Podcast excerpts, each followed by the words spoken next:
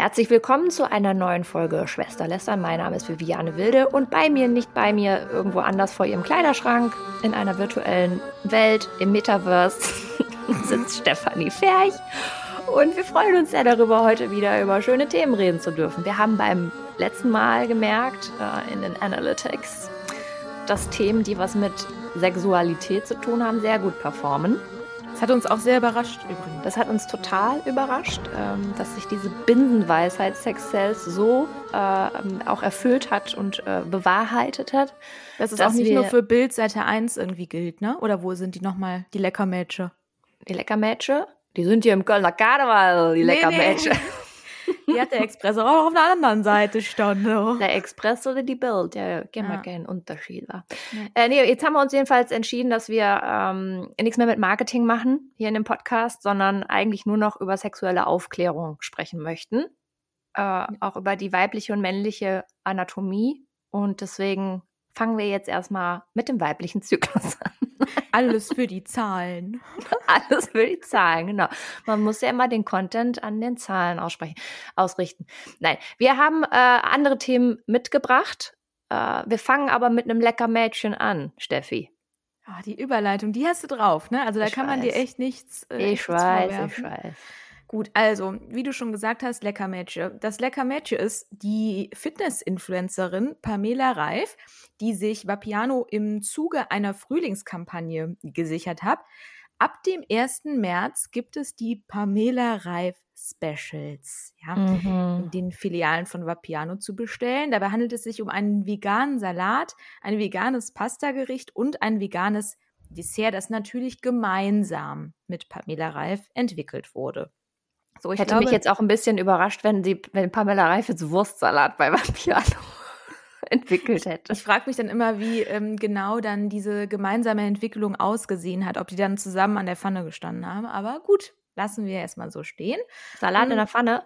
Nee, aber die Pasta zum Beispiel. Mhm.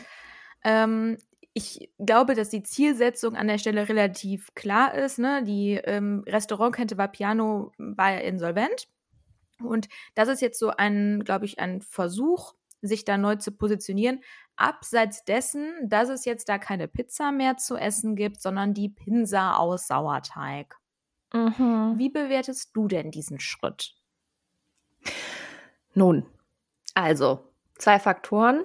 Ich wusste nicht mal, dass Vapiano pleite ist, weil ich da seit 500 Jahren nicht mehr war. Das mhm. Einzige, mhm. was ich da immer esse, sind die Aioli-Nudeln mit extra Garnelen. Mhm. So, ist aber halt, wie gesagt, auch schon ein bisschen her. Pamela Reif, der bin ich eine Zeit lang sehr intensiv gefolgt und dann konnte ich irgendwann nicht mehr. Also ich konnte es irgendwann nicht mehr. Ich war, ich, ich, äh, so, wie soll man das beschreiben? Kennst du einfach Personen, den folgt man und irgendwann ist man einfach mental nicht mehr dazu in der Lage, die anzugucken? Ja, es ging mir sehr ähnlich. Es ging mir sehr ähnlich. Ich frage mich immer, warum. Ne? Also was genau findet man dann so entweder cringe oder überfordernd, dass man dann deabonniert. Ja, also ich meine grundsätzlich, äh, ich meine Pamela hat ja glaube ich auch mit Hunkemöller eine Kooperation ja, ja. gehabt, jetzt auch mit gute Vapiano. wirklich, ja. Genau, also die passen auch immer alle zu ihr, deswegen, also es verwundert mich nicht weiter, dass äh, Vapiano mit dieser Neuausrichtung äh, nach der Insolvenz und jetzt der neuen Investorengruppe auch nochmal nach neuen Wegen sucht, nach einem neuen Gesicht. Ähm, auch irgendwie so von einem ökonomischen Marketing-Hintergrund irgendwie total sinnvoll. Ich, also, ich denke nur, es, es ist halt so, es, es passt so, es passt zu gut. Also, mhm. das hätte sich so jeder ausdenken können. Und dass Pamela jetzt halt, wie gesagt, keinen Wurstsalat bei Vapiano irgendwie launcht, sondern natürlich veganen Kram, ist ja irgendwie auch äh, klar, Pamela hat ein total poliertes Image ähm, mit ihrem Fitnesszeug, mit ihren, äh, mit ihrer Eigenmarke äh, äh, Naturally Pam und ihren Foodblogs und ihren Rezepten. Äh, ich glaube, das war dann natürlich, oder was heißt natürlich, ich glaube, das war damals für mich der Grund, warum ich ihr entfolgt bin, weil's, weil sie mir zu poliert ist. Das klingt jetzt komisch in dem Kontext. Ja, ich glaube, das Problem in Anführungszeichen an Pamela Reif ist, dass sie halt keine Ecken und Kanten hat. Ne? Es, selbst wenn ihr mal irgendwie vermeintlich etwas Blödes passiert, dann kann man es irgendwie gar nicht für voll nehmen, weil halt sonst alles so perfekt in ihrem Leben irgendwie ist. Auch wenn sie ja eigentlich viel dafür tut, das so ein bisschen aufzubrechen, aber man kann sie halt einfach nicht nicht abnehmen, weil sie halt auch wirkt. Ich finde, Pamela Reif wirkt wie ein 3D-Avatar. Das stimmt. Ja. Ne? Also so eine künstliche Figur irgendwie. Und ähm, ja, das, da tut sie mir manchmal sogar selbst leid, weil das, ich glaube, sie will das halt gar nicht eigentlich. Aber It is what it is. Ja, also es gibt, äh, ich finde, es ist immer auch so schön, dass also die, die Vielfalt der sozialen Medien und der Akteure, die darin vorkommen, ähm, es gibt immer so Extreme. Ne? Es gibt auf der einen Seite Influencer, die irgendwie jeden Tag darüber berichten, dass sie wieder bei der Therapie waren und dass sie nur geweint haben und dass sie jetzt auch ihre Tage haben und äh, äh das Leben irgendwie in all ihren Facetten wirklich auch kommunizieren müssen, weil sie denken, das sei besonders authentisch. Man soll ja auch mal, wie ist das immer, mehr Realität auf Instagram ist ja immer der Hashtag. Ja, und lustig ist, dass da halt fast gar keine Realität stattfindet. Genau, und auf der anderen Seite des Spektrums sind dann halt eben äh, Personen wie eine Pamela Reif, wo du halt gar keinen Anpack irgendwie, also das, da sind keine, da sind keine Stellen, an denen du dich reiben kannst, da, da, da, da da, da kommt noch nicht mal so ein bisschen so der, der leichte Wahnsinn vor, der ja irgendwie Menschen auch total sympathisch und zugänglich macht. Aber weißt du, was ich glaube, warum dem so ist? Weil es hat, es gibt, ich kenne wirklich einige Creator, die dann sagen, wenn sie sich auf irgendeine Art und Weise negativ äußern, und das kann auch sein, boah, heute ist ein richtiger Scheißtag, mir ist erst das passiert, dann das, dann das, dann das, ich gehe jetzt einfach ins Bett, habe keinen Bock mehr, mhm. ne? dass dann sofort bei der Community die Stimmung kippt. Ja. Ne? Also, dass die Leute so krass einfach immer nur Positivität und äh, alles ist toll und so weiter konsumieren wollen und wahrscheinlich irgendwie, weil das ihnen mental gut tut, keine Ahnung, mhm. ja, müsste man mal psychologisch irgendwie analysieren. Aber dass, wenn man irgendwie sich einfach mal negativ äußert, dass es dann sehr schnell zu sehr negativen Feedback in der Community kommt. Kann ich mir irgendwie auch vorstellen, weil das ist ja auch so ein bisschen manchmal so eine heile Welt, die man sich da reinzimmert. Klar, es ist wie und wenn Soap. Die will, ne? Ja, genau. Ja. Ja, und wenn das mal Personen sind, die irgendwie auch mal sagen, ja, äh, boah, ist schon alles nervig, dann findet man das häufig nur gut, wenn die das mit so einer Prise ähm, Selbstironie und Sarkasmus verpacken. Muss man drauf achten. Ne? Also eine Evelyn zum Beispiel, die wir ja beide irgendwie mal ab und an gucken. Evelyn Weigert. Die verpackt, ja, mhm. genau. Die verpackt das ja auch sehr, sehr stark mit ihrem Humor, ja. sodass es einem auch nicht negativ vorkommt. Also ich finde, das ist irgendwie ein ganz spannendes Thema, dass Creatoren irgendwie da auch nicht so wirklich der Raum dafür gegeben wird, auch einfach mal zu sagen, nee, ist alles behindert gerade. Mhm. Behindert sagt man nicht, Stefanie. Ähm, nee, also, ja, ich habe mir schon gedacht, als ich es ausgesprochen habe, dass der Kommentar jetzt kommen wird, dass alles nicht so schön ist. Äh, ja, also ich, also so, äh, so wenig Pamela Reif äh, mein Fall ist vom Angucken, weil ich kenne sie ja nicht, insofern kann ich, also wer bin ich mir da ein Urteil zu bilden äh, über ihre Persönlichkeit, wäre ja totaler Quatsch. Ähm, aber von dem her, was ich sehe, ist es halt einfach nicht mein Fall. Ich finde es halt total langweilig irgendwie. Ähm, aber ich habe wahnsinnigen Respekt vor ihr, was sie, also ist 25, ne, was sie bis jetzt schon alles geschafft und gemacht hat. Ähm, hat mit diesem. Und dumm ist sie auf keinen Fall, ne? Also das. Nee, hat ein Top-Abi. Ich glaube, eigentlich war der Plan, mal Medizin zu studieren, hat dann äh, ihrer, ihrer Mutter oder ihren Eltern gesagt, nee, pass mal auf, ich will erstmal was anderes probieren. Und aus dem anderes probieren ist jetzt halt eben das geworden. So ein kleines Imperium. Insofern, ähm, auch wenn sie nicht mein Fall ist, ist es wirklich sehr bemerkenswert, was sie alles auf die Beine gestellt hat. Was mich hingegen wirklich langweilt, ist diese Art von Kooperation. Also ich kann es jetzt schon bald irgendwie nicht mehr sehen, nicht mehr, nee. ob das jetzt Merchandise, äh, Lebensmittelprodukte sind, ob das Dirty von Shirin David ist, diese Pizza von Zippel Zappel, wie Hitter. Der, ach, du weißt, was ich meine. Ja, ja, ja Parfums, ich, äh, Diana Toulouse, ihrer eigenen Eissorte. Also es ist so, es ist so, vorhersehbar. Vorhersehbar, komplett. Und es ödet mich Wirklich, an. Total. Und deswegen finde ich es auch, zum Beispiel die äh, Schmuckmarke Purelay oder wie man es auch immer ausspricht, finde es auch irgendwie schwierig, übrigens ein Unternehmen so zu nennen, dass man es nicht ausspricht. Purelei. Naja. Purelei, weg jetzt nicht, ne? Deren Geschäftsmodell basiert ja irgendwie genau auf dem, ne? Auf so Limited Editions, gemeinsam dann mit Influencern und Creators. Das ist eine andere Ausgangslage, aber. Ja, aber trotzdem, du bist halt super abhängig, finde ja. ich, ein Stück weit ähm, genau von dieser Art der Zusammenarbeit. Mhm. Und mir geht es ganz genauso, ich, ich, sk ich skippe auch sofort, ne? Also ich skippe sofort eine Story, wenn da drin steht, ja, ich habe jetzt mit Marke äh, Piffmuckel, keine Ahnung, ähm, irgendwie ein gemeinsames Getränk rausgebracht. Piffmuckel? Das ist ja, Brennholzverleih? Ja, das, hm. das, kennen viele noch nicht, das kommt jetzt bald raus. Das ist wahrscheinlich in Ostwestfalen ähm, so ein Mittelständler, Piffmuckel. ja, genau, das, ja, bitte nicht googeln, ja. ähm, das, äh, das ödet mich auch so krass an.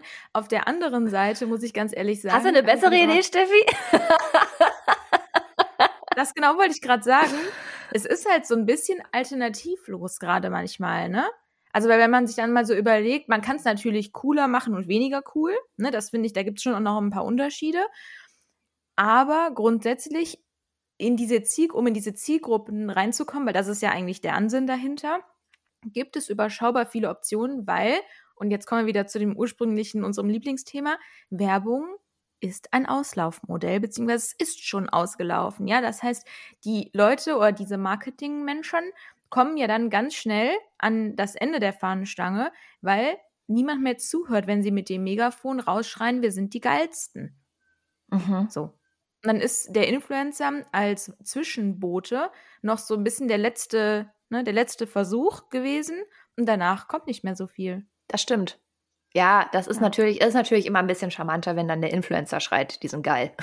Und nicht nur die Marke selber schreit, ne? guck mal, wie geil wir sind. Auch. Kauf mich, hab mich lieb. Äh, ja, es ist, das ist ja eine total gelernte, fast schon antike Mechanik, die da angewandt wird. Ach ja, aber wie gesagt, ich, ich freue mich, wenn da auch mal wirklich innovative Sachen irgendwann rumkommen, aber bis dahin sollen sie alle Sauerteigpizza und äh, Pamelas Salate essen und. Es gibt keine Pizzas mehr. Pinsa, was ist denn eine Pinsa? Ja, eine zusammengeklappte Pizza, keine Ahnung. Ja, okay.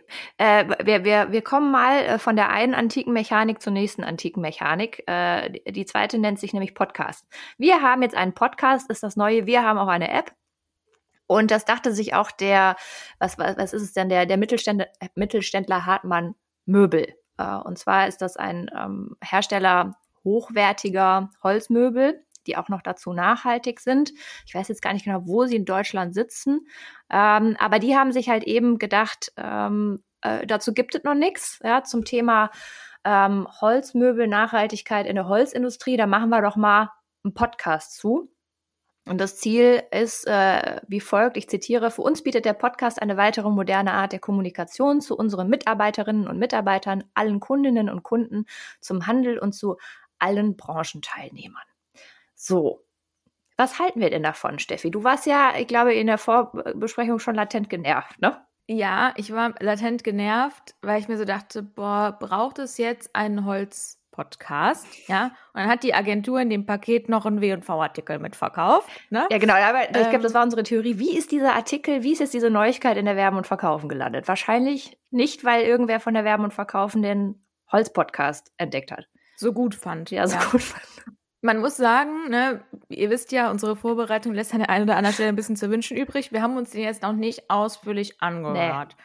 So, auf den ersten Blick dachte ich mir so, boah, jetzt schon wieder so ein vermeintlicher Greenwashing-Podcast. Mhm. Man muss allerdings zu ihrer Verteidigung sagen, dass zumindest ihre Website und ihre Produktpalette so scheint, als würden sie das mit der Nachhaltigkeit ernst meinen. Mhm. Ne? Das ist ja auch nicht bei jedem Unternehmen gegeben.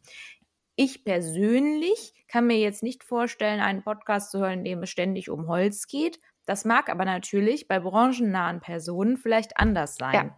Das ist ja dann ein sogenannter Nischen-Podcast, da haben wir ja schon häufig drüber gesprochen. Die können ja auch qualitativ vor allen Dingen sehr erfolgreich sein. Ja, also ich, mich haut jetzt so das Konzept erstmal nicht vom, nicht vom Hocker. Ähm, aber wie gesagt, ich glaube, die nehmen zumindest das Thema ähm, Holz und Nachhaltigkeit sehr ernst. Das ist ja manch anderem nicht gegeben und der war schon erfolgreich.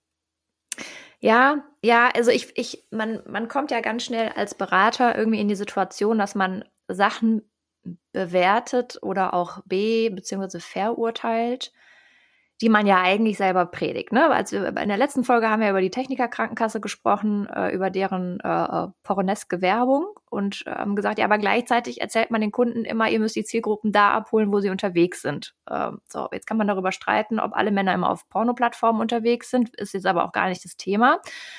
Äh, ich glaube, in der Holzmöbelbranche oder generell in der Möbelbranche, ich habe da auch das eine oder andere Mal gesprochen als äh, Keynote-Speaker und die ist nicht wahnsinnig groß gerade das ganze Thema Holz äh, ist schon sehr speziell.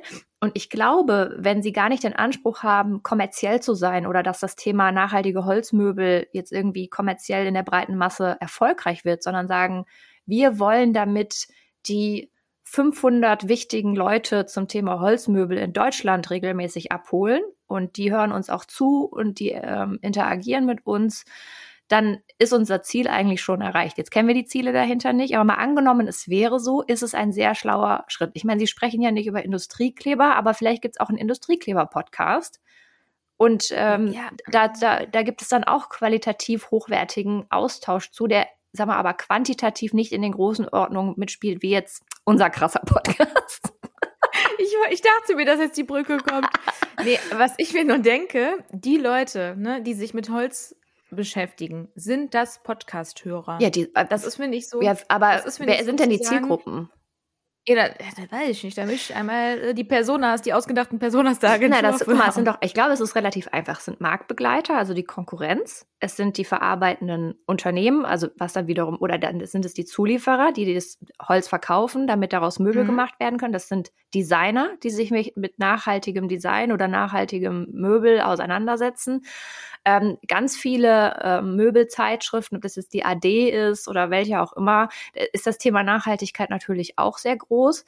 Und ich meine, es gibt ja auch jetzt vermehrt einfach InfluencerInnen oder BloggerInnen, wie zum Beispiel eine Marie Nasemann, die sich ja vor allem mit Fair Fashion auseinandersetzt, aber halt auch das ganze Themenspektrum drumherum bedient. Ich könnte mir vorstellen, dass wenn so jemand ein Haus baut oder wie eine, wie heißt die nochmal, mir relativ egal. Ich vergesse mal ihren Nachnamen. Äh, ist ja auch eine Influencerin aus dem nachhaltigen Segment eher, ähm, dass die schon noch äh, da einen Zugang zu finden. Vereinzelt kann ich, ich mir es vorstellen, in der breiten Masse irgendwie, nö. Wenn es nicht der mhm. Anspruch ist, finde ich, ist für mich alles gut an der Stelle. Ja, mich würden halt wirklich mal die Performance-Daten interessieren. Wie gesagt, nicht quantitativ. Ne? Mhm. Ich glaube, das ist wirklich nicht das Ziel. Aber ich glaube, dass im Zweifel, wenn jemand ein Otto-Normalverbraucher, so würde ich es mal nennen, in der, in der Nachhaltigkeitsbubble, ne, weil ich glaube, man kann jetzt auch nicht jemanden, der sonst überhaupt keinen Pack anhat, an das Thema, da als Zielgruppe irgendwie definieren. Mm, ich glaube halt, wenn die Person jetzt zum Beispiel, wie du sagst, ein Haus bauen möchte, dann holt die Person sich irgendwie einen Inneneinrichtungsmenschen, für der sich mit einem Fokus auf Nachhaltigkeit ausgerichtet hat. Aber gut, ähm, ja, die Agentur kann uns ja gerne mal die Performance-Daten rüberschicken. Genau. Also wie gesagt, ich glaube, man darf halt das auch nicht unterschätzen, ähm, wie gerade in diesem handwerklichen, industriellen Bereich, wie eng da die Bande sind. Ich habe ja eine recht lange Zeit ein Unternehmen in Ostwestfalen beraten, das Badewannen aus Titanstahl herstellt. Ja, also und am Anfang denkst du, ey, oh Gott, also Badewannen aus Titanstahl, krass. Äh, aber das ist eine Welt für sich äh, aus ja, Designern, Inneneinrichtern, Handwerkern, Zulieferern, also dieses Universum, was um diese vermeintlich kleinen Mittelständler existiert, äh, das ist gar nicht so klein und die Bande sind sehr eng. Deswegen, ich bin hier spannend. Aber das, das würde ich auch gar nicht negieren wollen. Ich frage mich nur, ob das Personen sind, die, die dem Medium Podcast zugewandt sind. Das wäre mhm. eher so mein ja. ähm, Input an der Stelle. Ich glaube halt, dass da noch relativ viel über eher klassische Medien läuft oder PR oder Newsletter oder irgendwie sowas. Aber gut, das sind ja auch alles nur Thesen. These. So, jetzt kommen wir zu weiteren Thesen. Oh, bin ich heute gut mit den Übergängen. Ja, wo ich fand, es war jetzt die schwächste bislang, ehrlich gesagt. Ich weiß nicht, wer du bist, um das bewerten zu können. So, jetzt kommen wir zu deinem Lieblingsthema Meta, auch wenn es nicht jetzt direkt um das Metaverse geht, aber es geht um das Unternehmen Meta, also dem Dach- oder dem Mutterkonzern von Facebook, Instagram, WhatsApp.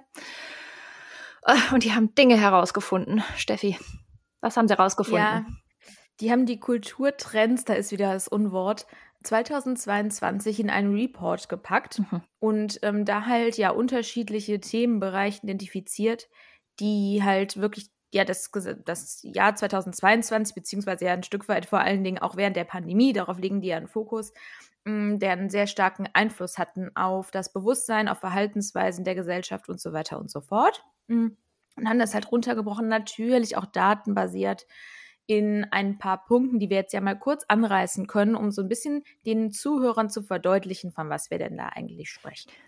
Also, Punkt eins. Wir müssen, keine Sorge übrigens, wir werden jetzt nicht zu jedem einzelnen Punkt was sagen, weil dann sind wir noch, äh, glaube ich, 2024 hier mit der gleichen Folge. Also, Punkt eins, Gender-Evolution. Punkt 2, historische Identität. 3, positiver Aktivismus. 4. Absolute Authentizität. 5. Fähigkeiten neu entdecken. So, das lassen wir erstmal so stehen. Bevor ich die nächsten erwähne, was sagst du denn schon mal dazu? Ich frage mich gerade, auf welcher Seite du von dem Report bist. Bei mir steht vier Themen, 20 Trends. Und da steht diverse Identitäten, Beziehungen neu verhandeln, höhere Erwartungen und neue Werte. Ja, ja, ja, genau, das sind die Überthemen. Und darunter kommt dann, was ist denn damit gemeint? Ach was, ich bin auf einer. Weil höhere Erwartungen ist ja sehr abstrakt und darunter kommen dann, erkläre ich super gerne, ist gar kein Problem. Alternative Bildung, Flexi-Work, digitales Enterprising, Krypto-Inklusion, Creatorinnenkult. Das muss man ja schon auch nennen, sonst wissen die Zuhörer ja gar nicht, was damit gemeint ist. Ich verstehe. Ja, also dass sich durch die, dass sich durch die ähm, äh, Pandemie der Fokus von Unterhaltungen und Inhalten in den sozialen Medien verändert hat, das ist, glaube ich, keine wahnsinnig bahnbrechende Erkenntnis. Also sie ist schon bahnbrechend gewesen, aber nicht mehr jetzt. Also wir wissen das mittlerweile. Ja, die Leute hatten einfach vollkommen andere Themen. Die haben sich in einem in einer Situation wiedergefunden, die, glaube ich, die meisten oder wir alle noch nie so erlebt haben. Und ähm, plötzlich werden Dinge, die man gelernt hat, die immer alltäglich waren, völlig auf den Kopf gestellt. Der persönliche Begriff oder die persönliche Definition von Freiheit wird sehr stark in Frage gestellt. Äh, man ist viel zu Hause, man darf vieles nicht. Ja, also ich meine, das war ja gerade in den Anfängen der Pandemie, als die Lockdowns auch da waren und die weltweiten Lockdowns auch da waren, ja wirklich eine kollektive Erfahrung, die wir alle zusammen gemacht haben. Und ich hatte dann einfach so, ein bisschen das Bild von den Römern äh, im Kopf. Ne? Die reichen Römer, die nicht arbeiten mussten, sondern die Arbeit verrichten ließen, hatten halt sehr viel Zeit zum Nachdenken. Ganz, ganz, ganz viel Zeit. Daraus ist ja auch, ähm, sind, sind viele philosophische Thesen entstanden und so weiter. Ne? Man musste es sich ja leisten können, die Zeit zu haben, um nachzudenken, anstatt auf dem Acker zu stehen oder irgendwelche Sklavenarbeiten zu verrichten. So, ich finde es bei der Pandemie war es irgendwie, oder ist es ganz ähnlich, dadurch, dass viele einfach auch gezwungen waren, durch die äußeren Umstände, in Anführungsstrichen, das ist jetzt nicht böse gemeint, im Müßiggang zu verfallen, dadurch, dass sie nicht mehr arbeiten konnten, ihre Arbeit weg war, ähm, die Arbeit sich deutlich verändert hat, im Umfang vielleicht auch durch Homeoffice hat man ne, sich vielleicht auch nochmal anders strukturiert, hatte mehr Zeit zum Nachdenken. Da sind dann plötzlich irgendwie Themen aufgepoppt, wo jetzt ein böser Mensch oder ein garstiger Mensch sagen wollte, ja, ja, wo bist du zu viel Zeit zum Nachdenken? ich meine, den Spruch kennt man ja. Ja, ich glaube, dass auch manche Themen ehrlich gesagt auch schon vor der Pandemie da waren. Ne? Also jetzt ähm, als zum Beispiel das ganze Thema Nachhaltigkeit, das kam ja jetzt nicht zur Pandemie. Das war davor ja auch schon von Relevanz. Aber gut, äh, ja, ich weiß, was du meinst. Ich glaube, dass manche Themen, wie jetzt zum Beispiel dieses ganze New Work, ne, Remote Arbeiten und so weiter, das wollten davor auch schon alle. Mhm. Es hat sich das Problem, da war halt der Chef meistens der Gatekeeper, der gesagt hat, nee, nee, nee, so nicht, dann rauscht uns ja die Performance ab. Jetzt konnte der Chef aber nichts mehr sagen, weil ja alle ins Homeoffice mussten. Also ich glaube, manchmal war das auch einfach so ein Stück weit so eine Gegebenheit, ne, die damit einhergegangen ist mit den Umständen der Pandemie. Das zum einen. Und zum anderen finde ich es eine totale Selbstoffenbarung, dass man das Trend nennt, die Themen. Das finde ich ja immer wieder, wenn mir Menschen sagen, ja, das ist ein Trend. Ich finde, ein Trend hat so ein Geschmäckle, ne? Also, dass das irgendwie sehr schnell hochkommt und danach aber auch irgendwann wieder abebbt. So wie Schlaghosen. Ja, ja. Oder genau. Buffalo Plateau Boots. Das waren auch Trends. Ja, weil ich finde, dass irgendwie das ja negiert so eine gewisse Achtung, Nachhaltigkeit und auch so eine gewisse Langfristigkeit an der Stelle und impliziert ja, dass es bald irgendwie wieder vorbei ist oder abebbt. Und ähm, sehe ich bei manchen Themen davon vielleicht schon, bei vielen aber auch eher nicht. Also, dass das abebbt. Ja, ich hätte auch gesagt, das sind alles Themen. Ne? Also, ich gehe jetzt mal auf die Übersicht, die ich jetzt vor mir habe. Diverse Identitäten, Beziehungen neu verhandeln, höhere Erwartungen und neue Werte. Das sind alles Themen, die jetzt, sagen wir mal, in Wohlstandsgesellschaften eh schon sehr viel besprochen wurden. Äh, wir hatten das ja in irgendeiner anderen Folge in anderen Teilen und Ländern dieser Welt ähm, in denen es nicht diesen Bildungsgrad gibt, nicht diesen Wohlstand gibt, wo alles noch sehr viel über körperliche Arbeit läuft, wirst du diese Themen in der Form nicht besprechen, weil einfach andere Themen deutlich wichtiger sind für das alltägliche Leben und Überleben. Ähm, und für mich stellt sich so ein bisschen die Frage, zum Beispiel ähm, diverse Identitäten. Da steht jetzt dazu, die Bedeutung, die Bedeutung von Authentizität und Selbstverwirklichung nimmt zu, entwickelt sich weiter und schafft neue Identitäten mit fließenden Übergängen. Dabei können die Dinge, die uns trennen, uns auch zusammenbringen. Also ich meine, das ist ja schon fast hochphilosophisch, höhere Erwartungen und neue Werte. Sind es tatsächlich Themen, die in der Gesellschaft auch so gelebt werden oder reden wir nur viel drüber? Es erinnert mich so ein bisschen Ja, an die ja. Diskussion um Veganismus, ja, wo der Eindruck entsteht, plötzlich ist die Hälfte der Bundesrepublik vegan, weil alle drüber reden und auch nur drüber reden, teilweise die einen in, in einer sehr extremen, moralisierenden, äh, missionierenden Art und Weise, die anderen sehr dezent, aber es wird so viel drüber geredet, dass du denkst, okay, 40 Millionen Deutsche sind Veganer. Dabei ist es, es hat sich seit Jahren nicht verändert, äh, glaube ich, der Prozentsatz. Ich habe ihn gerade nicht im Kopf. Äh, es, es war teilweise sogar rückläufig. Prozentsatz der Fleischkonsumierenden ist schon zurückgegangen, in der Tat. Mhm. Äh, kam jetzt noch irgendwie vor einer Woche oder sowas in Statistik raus. Aber das ändert ja nichts an der Tatsache, die du beschreibst, nämlich dass über manche Themen viel mehr gesprochen wird als gehandelt. Ja, So. Ne? Ähm, das, das total. Und ich finde es auch manchmal so ein bisschen hochtrabend auch formuliert. Ne? Also so, ähm, als wäre das jetzt wirklich eine, also ne, das jetzt eine Werteevolution ist, keine Ahnung, wer, wer bewertet das auch an der Stelle, muss ich ganz ehrlich sagen. Mm.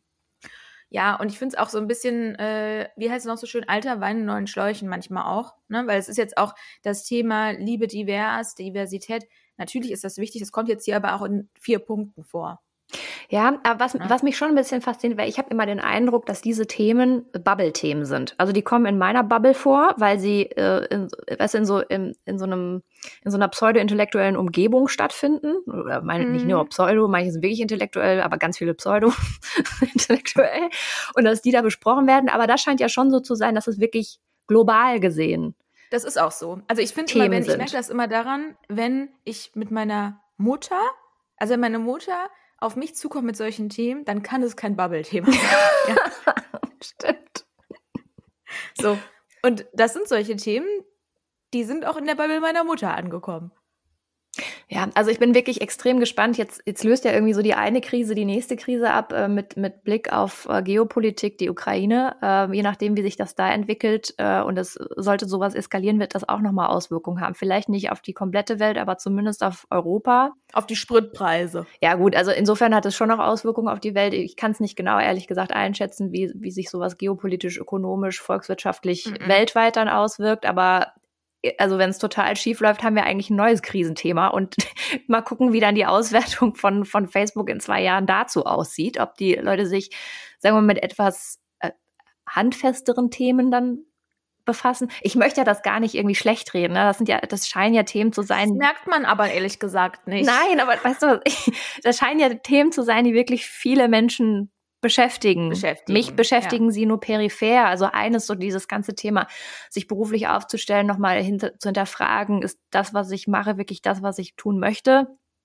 Ähm, das, das ist auch ein Thema, was mich beschäftigt, einfach weil ich auch viel Zeit hatte, drüber nachzudenken.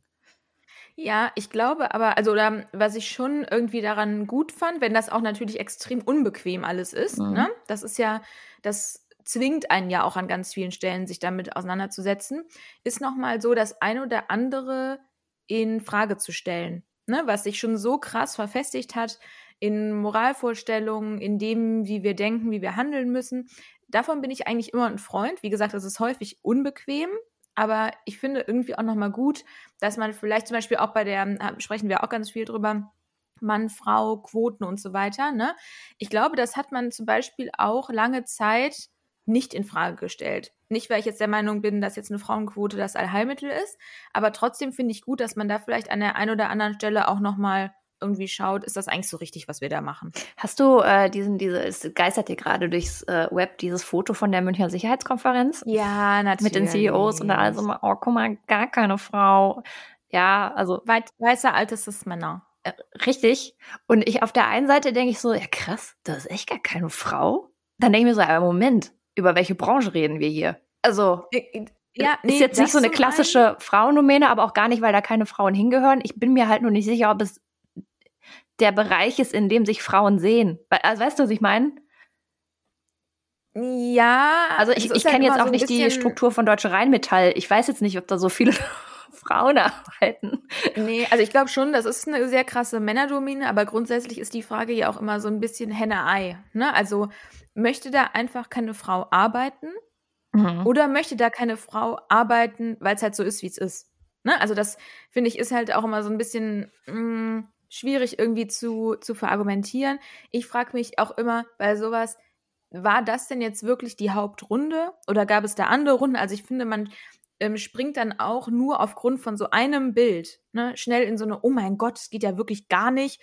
Da sind ja wirklich nur äh, alte weiße Männer am Start, ohne das mal vielleicht auch zu hinterfragen. Wenn man das so sieht, ist es natürlich trotzdem, finde ich, krass. Ne? Also zu sehen, dass da wirklich keine einzige Frau, zumindest habe ich es jetzt auf den ersten Blick nicht gesehen, sitzt ist schon eine Ansage. Ich finde es halt erstaunlich, aber ich komme halt selten in die Versuchung, das dann direkt zu bewerten und zu verurteilen.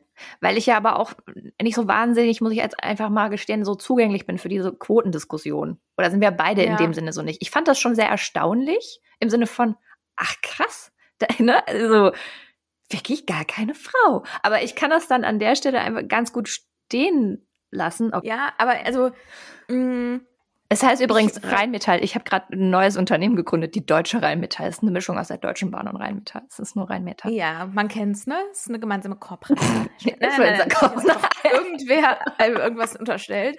Ähm, ja, nee, also ich war da, glaube ich, noch vor einem Jahr, um nochmal zu dem Thema zu kommen, Trends, schon noch deutlich weniger offen und merke schon an der einen oder anderen Stelle dann so, auch wenn ich mich damit was beschäftige, weil das, finde ich, muss man an der Stelle. Ne? Also ich glaube, man macht es sich zu leicht, dann immer zu sagen, boah, hier sind ja nur Leute Rassismen. Hm, ähm, merkt man schon, mh, hm, ja, eine gewisse Daseinsberechtigung hat so eine Diskussion vielleicht auch schon.